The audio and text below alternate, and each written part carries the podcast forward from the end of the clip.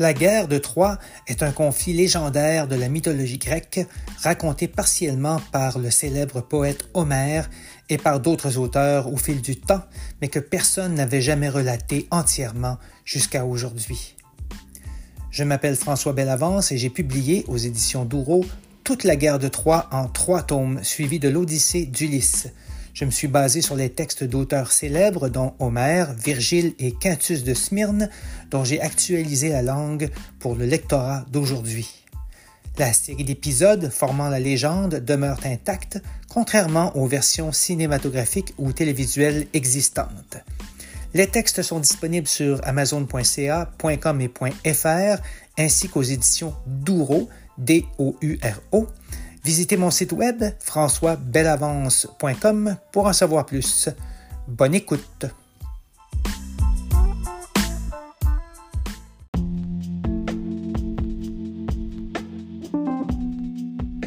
Bienvenue au 19e épisode de la guerre de Troie et de l'Odyssée actualisée. Cet épisode couvre une partie du chant 34 et le chant 35 de la série de quatre tomes publiés aux éditions Douro et disponible sur leur site ainsi que sur Amazon en version papier et Kindle. Avant de commencer, voici deux notes concernant les notions contenues dans le texte. Le Simoïs est un fleuve qui rejoint le Scamandre dans la plaine de Troie. Poséidon aurait créé le premier cheval à Athènes ou en Thessalie. Sur ce, bonne écoute.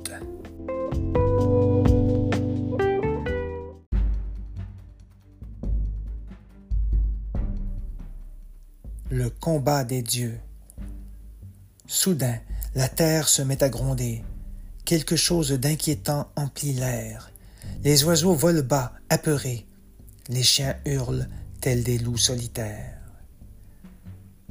Voilà qu'au-dessus de l'imprenable cité, les vents se saturent d'animosité.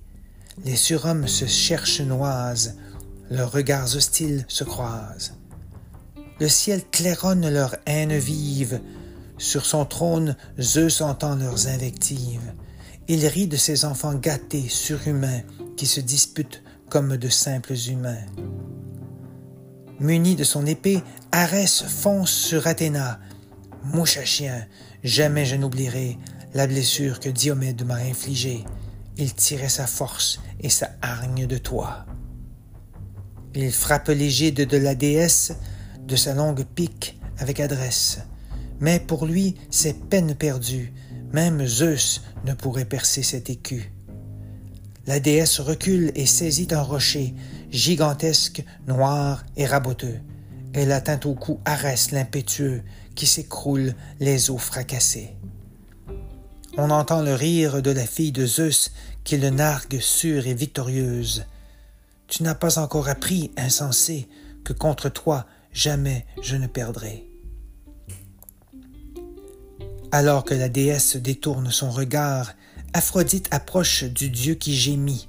Elle lui prend la main, mais il est trop tard. Héra alerte Athéna, qui vite réagit.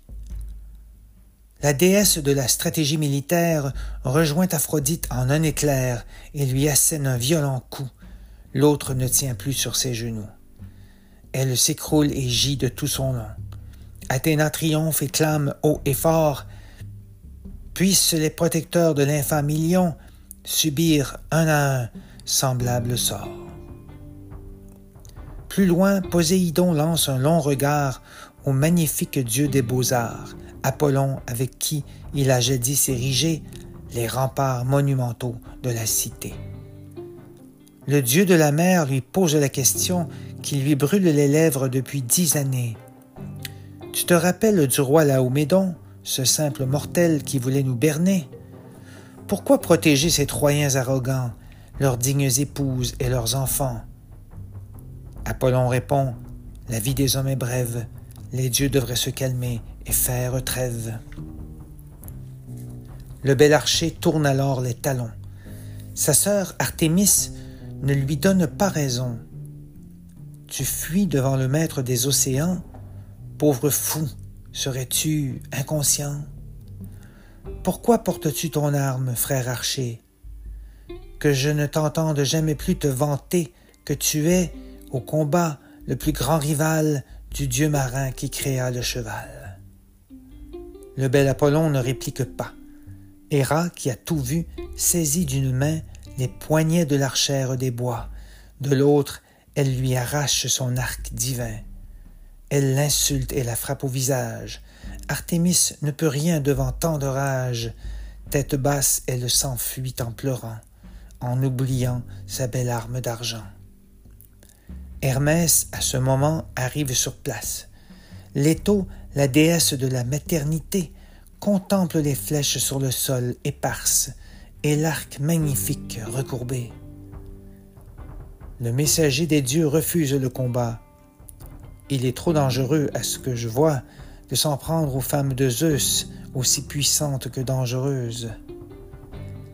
Leto ramasse les armes de sa fille, les porte à l'épaule et s'en va. Artémis se pose sur l'Olympe et s'assoit, aux côtés de Zeus, dont le trône brille. La déesse frissonne près de son père, qui s'en rend compte et contre lui la serre. Il lui demande Qui t'a traité comme ça? C'est Héra, répond l'archère des bois. Le combat des dieux cesse ainsi, certains triomphants, d'autres aigris, ils rentrent à l'Olympe et doivent se résoudre à obéir au maître de la foudre.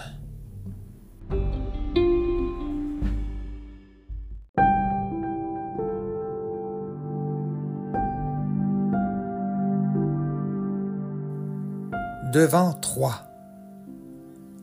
Debout sur les remparts d'Ilion, Priam aperçoit Achille à l'horizon. Il ordonne qu'on ouvre les portes C pour que ces hommes en fuite puissent passer. Le Péléide les poursuit pour la gloire. Apollon s'élance au devant des fuyards, desséchés par la soif et couverts d'une épaisse couche de poussière. Le dieu donne du courage à Agénor, ce puissant héros fils d'Anténor qui s'appuie contre un chêne vénérable pour défier le guerrier formidable. Achille approche, Agénor met son bouclier. Puis il porte sa lance bien haut. Troie peut encore subir bien des maux, hurle-t-il avant de la décocher. Sous le genou, il atteint son vis-à-vis. Un bruit fracassant fait vibrer l'air. La pique contre la dure jambière résonne sans la fendre, puis rebondit. Achille fonce à son tour plein d'amertume, mais Apollon lui refuse la gloire. Il enlève Agénor, le couvre de brume, et Dardar le conduit à l'écart. D'Agénor, Apollon se fait le sosie. Le dieu des grands arts se dresse soudain devant le Péléide qui ne se doute de rien et qui se précipite vers lui. Achille veut assouvir sa vengeance. Le dieu ne prend qu'un peu d'avance et au dernier moment s'esquive, puis, encore et encore, récidive. Pendant ce temps, les Troyens survivants franchissent les portes C en gémissant.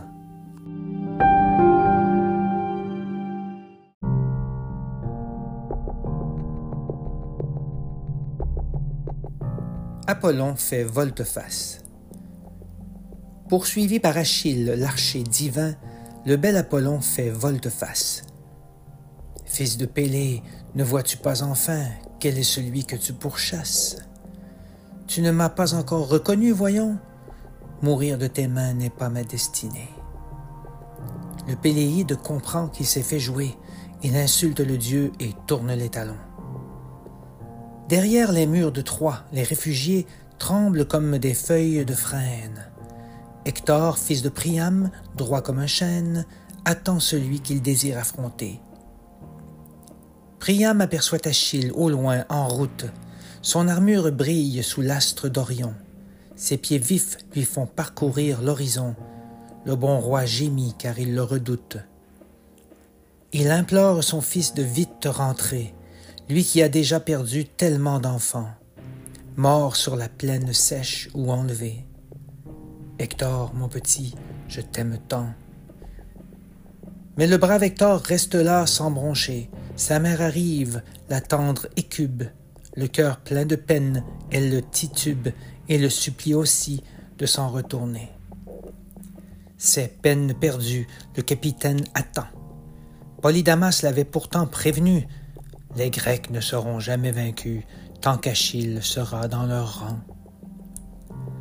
Au galop approche le fils de Pélée, maniant sa lance avec beaucoup de doigté, comme si elle ne pesait qu'une plume. Son aplomb n'a d'égal que son amertume. Son armure de bronze exceptionnelle projette une pluie d'étincelles. Le fils de Priam, jusqu'alors stoïque, ex abrupto cède à la panique.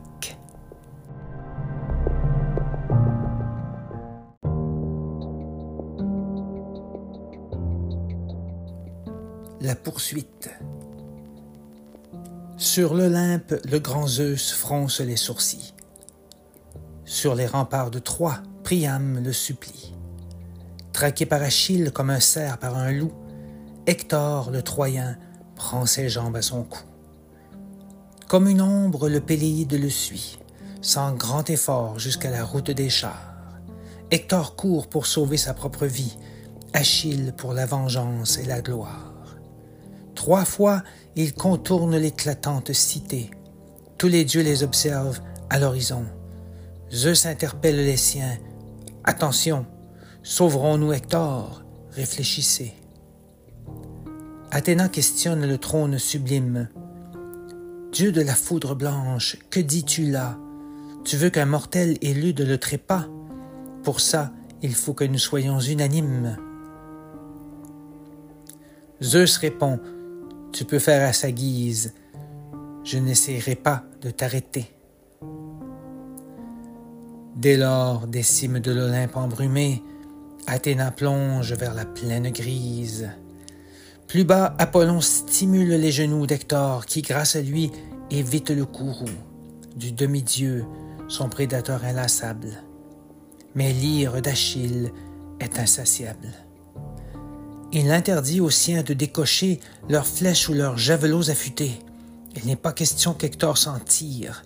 Sa mort est tout ce qu'il désire. Zeus empoigne sa balance pour décider. Il place sur les deux plateaux oscillants deux génies, un pour chaque belligérant. Celui d'Achille est beaucoup plus léger. Apollon abandonne Hector à son destin. Il rentre au bercail des Olympiens. La déesse Athéna, elle, en profite et apparaît près du perdant, l'hypocrite. De son ami déiphobe, elle a pris les traits et parle d'une connivence simulée. Mon ami, te voilà maintenant traqué par Achille qui te poursuit et te hait. Au lieu de nous enfuir, attendons-le de front. Hector regarde celui qui vient d'arriver et le remercie pour son aide inespérée. Il cesse sa course et tourne les talons.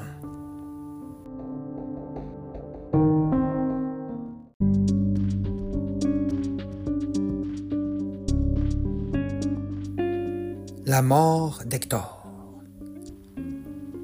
Les deux héros mythiques sont prudents. Ils s'étudient de loin un long moment, puis se rapprochent un pas à la fois, jusqu'à ce qu'ils soient à distance de voix. Celle du fils des cubes est grave et forte. Péléide, je ne veux plus te fuir. Que Zeus nous permette d'en finir. Que le meilleur homme me l'emporte. Si je gagne, tes armes seront miennes. À ton corps, je n'infligerai pas d'outrage. Tes compagnons de l'armée achéenne pourront le prendre et tourner la page. Achille lui jette un regard de mépris. Nulle entente possible entre loups et brebis.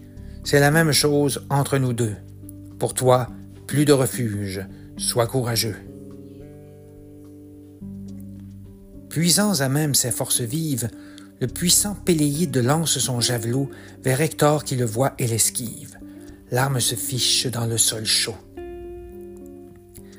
Athéna saisit tout de suite la pique et, à l'insu du Priamide soulagé, la rend au guerrier magnifique. Hector s'égosille. Tu m'as manqué. Tu n'es enfin qu'un beau parleur, artiste du mensonge, je n'ai pas peur. Enfonce donc ta longue javeline au beau milieu de ma poitrine.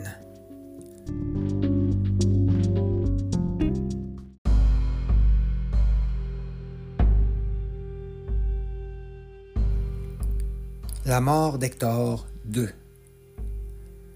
Hector décoche son long épieu que l'écu d'Achille au loin repousse.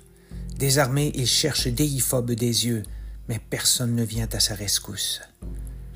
Hector se rend compte de la supercherie. Il comprend qu'il devra vendre cher sa peau. Il tire le glaive accroché à son dos, le lève bien haut et vers Achille bondit. Son bouclier couvre son torse, son casque à crin d'or oscille. Il court ainsi de toutes ses forces sous l'astre du ciel qui scintille. Le bel Achille tient de la main droite son javelot inflexible qui miroite. La clavicule d'Hector est exposée. C'est précisément là qu'il doit viser. Il s'élance et fauche Hector qui tombe. Sa brusque chute fait l'effet d'une bombe aux yeux de tous les surhommes scrutateurs et des mortels attentifs spectateurs. Il s'est écroulé, le beau capitaine. Son sang souille désormais la plaine autour de cette ville qu'il a vu naître et qui le verra bientôt disparaître. Achille s'approche d'Hector à l'agonie. Croyais-tu t'en sortir impunément? Tu as dépouillé Patrocle, mon grand ami, parce que j'étais trop loin à ce moment. J'étais resté à l'écart près de l'eau. J'ai pu le venger en rompant tes genoux je vais jeter aux chiens et aux oiseaux ton corps étendu, inerte et mou. D'une voix faible, Hector, aux os brisés, implore du Péléide de la pitié. Pas les chiens, pense à mes parents, accepte leur or et leur présent. Mais Achille ne veut rien entendre. Tu m'as fait trop de mal, chien. Aucune rançon ne pourra te reprendre. De toi, on ne trouvera plus rien. Avant de rendre l'âme, Hector répond Voici de ma bouche ta mort annoncée. Tu tomberas devant les portes C, là où Paris et Phébos t'attendront. La fin le trouve, les vautours festoient, son âme s'envole et ensuite retombe vers l'antre d'Hadès, cet horrible endroit destiné aux âmes des tristes tombes. À son char, Achille accroche par les tendons le fils de Priam qui lui fit tant d'affronts. La tête d'Hector traîne sur le sol sec, jusqu'aux abords du campement grec.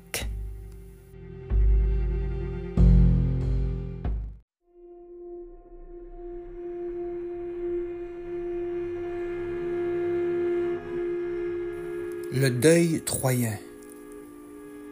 De loin, Écube voit toute la scène. Elle jette son voile et hurle sa peine. Figé, le bon Priam aussi est témoin de la chute de son garçon et de sa fin. Accablé, le vieillard marche vers la porte. Il veut rejoindre son fils. Il faut qu'il sorte pour récupérer sa dépouille souillée, mais ses hommes l'empêchent de passer. Les autres témoins gémissent et pleurent. Leurs cris atteignent sa riche demeure où Andromaque, anxieuse, tisse son métier. Elle sort de la maison comme une possédée. Elle arrive au rempart et voit, en contrebas, le corps de son mari traîné, tête en bas, ses yeux se couvrent des ombres de la nuit. Elle ouvre la bouche, tremble et s'évanouit.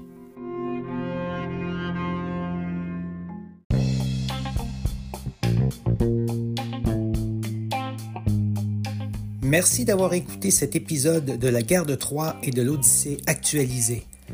40 épisodes seront publiés en 40 jours ce qui vous permettra de les écouter à votre rythme sans attendre trop longtemps la conclusion de ce formidable cycle de légendes grecques. La guerre de Troie, suivie de l'Odyssée, actualisée pour vous. J'espère que vous aimerez.